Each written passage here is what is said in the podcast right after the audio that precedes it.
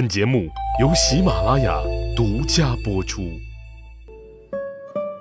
听众朋友，你好，欢迎收听《奏折日记》里的曾国藩。今天呢，我们来继续说曾国藩的军事行动。曾国藩呢，整顿完毕之后啊，又准备出师了。咸丰四年，也就是一八五四年的八月份的时候，曾国藩再次从长沙出发。这一次，他的目标是要把太平军赶出湖南省，矛头直指武汉，拿下那座华中重镇。湘军呢，沿着湘江溯江而上，第一道关口啊，就是岳州，也就是现在的岳阳。湘军的装备和训练明显是占优势的，毫不费力的就拿下了岳州。太平军退守要塞成陵矶，在成陵矶这个地方，双方展开大战，湘军是一战而胜。那么在这里呢，我们就不得不提塔奇布这个人。成陵矶这个要塞啊，被太平军占领着，是由太平军的名将曾天养驻扎。塔奇布呢，是湘军的第一悍将，精于马术，善于骑射。我们之前说过的，他是满洲八旗人。他现在呢，仍然保持着其人入关以来的那种勇猛。曾天养、塔奇布，一个是太平军的猛将，一个是湘军的悍将，两者狭路相逢，似乎太平军的曾天养的气势啊更胜一筹。曾天养当时已经是年过六十了，但是老当益壮，起义以来屡次获得胜仗，威名远震。那么这一次他们打仗，谁会胜呢？成陵矶一战呢是短兵相接，打的是异常激烈。战斗刚开始，太平军主动杀向湘军，可是湘军呢武器装备优越，凭借着火箭压制住了太平军的进攻起点。曾天养啊这样一看是大怒，他亲自来到了战斗的第一线，远远呢看到了湘军里边的将领塔奇布。曾天养大喊一声：“拿马来！”他持枪上马。冲入敌阵，直刺塔奇布。那塔奇布呢？一看着曾天养这气势啊，也是吓了一跳，急忙是拔马躲避。曾天养的长矛刺中了塔奇布的坐骑，但是这个时候啊，塔奇布的亲兵却抓住了机会，刺伤了曾天养。哎，让他是马绝人倒。那么这样一来呀，湘军的士兵乱刀将曾天养砍死。我们看。太平军的一代名将曾天养就这样去世了。两战对决，统帅战死，对于义军的伤害是致命的。所以说，曾天养的战死对于太平军的打击非常大。太平军顿时啊人心摇动，军心大乱，那么再也没有什么斗志跟湘军争锋了。那么就在这个时候，湘军是一鼓作气，塔奇布率兵分三路扑向太平军。太平军呢防守不住。就不断的往后退，退退退，就退到了武汉这个地方。如此顺利的进军呢，让咸丰皇帝是喜出望外。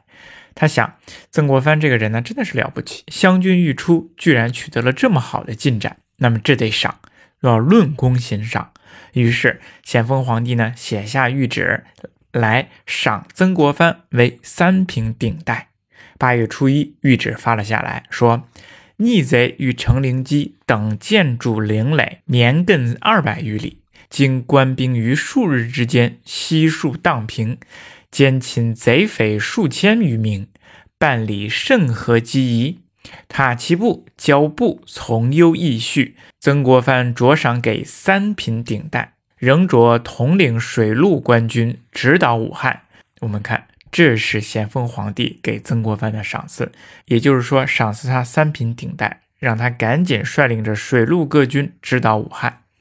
那么，对于这样的赏赐，曾国藩是个啥态度呢？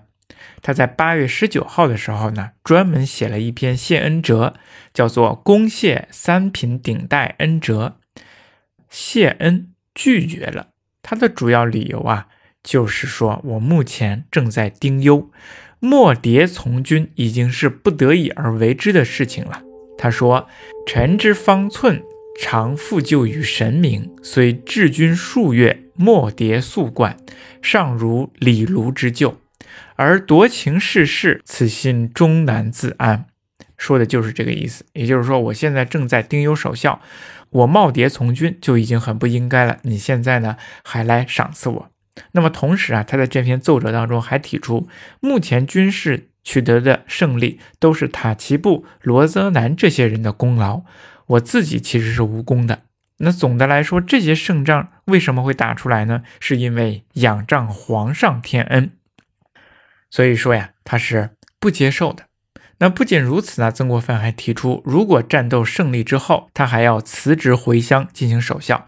他说：“倘借皇上训诲，办理日有起色，将面暂次扩清，即当据实奏明回籍，不行心丧，以达人子之至情，而明微臣之初志。”总的来说，是我不接受这个三品顶戴，因为我现在正在守孝，不能跌，而且我也无功。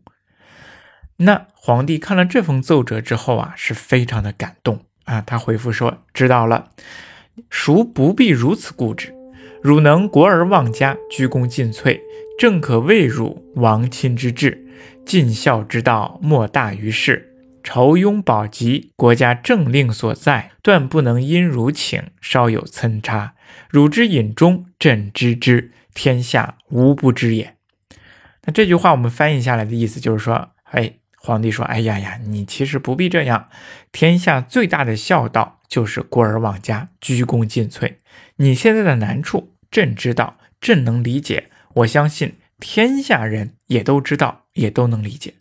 我们看这一封回复啊，可以表明皇帝对曾国藩的这个态度啊是非常满意，对曾国藩呢也是非常的钦佩。”他能说出来“汝之隐忠，朕知之，天下无不不知”，那么这对于一个臣子的鼓励是相当大的。而且皇帝啊认为曾国藩有功而不居功自傲，还表现出一份谦虚谨慎的态度，以大孝为重，这真的是非常不错的。这是皇帝对曾国藩的一个奖赏，但是曾国藩呢却婉言拒绝了。那好，那我们接下来呢，继续看战场的进展。那么接下来的进展呢，就是更为顺利了，就该进攻武汉了。武汉、武昌、汉口这些地方是湖北的省会所在，被称为九省通衢呀，扼守长江的上路，地理位置是至关重要，成为两军对垒争夺之地。太平军占领之后，清军这方面死了很多人啊，先后死了总督、巡抚等各种将军大臣。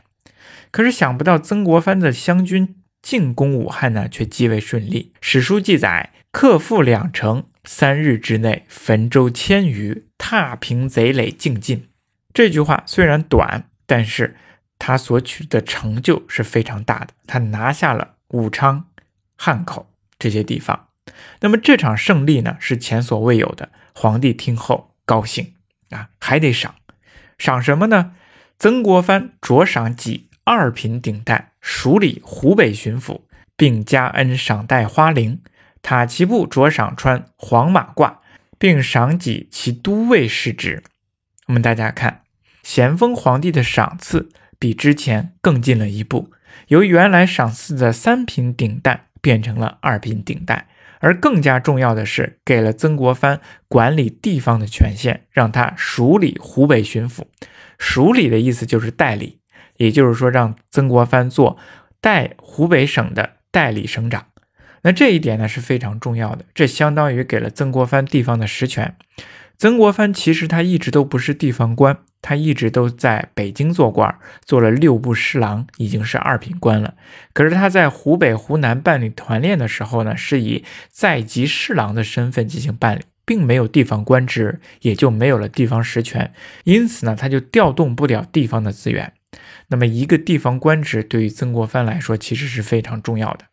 可是呢，曾国藩啊，他在九月十三号这一天写了一封折子啊，叫做“谢恩，仍此属恶府折”。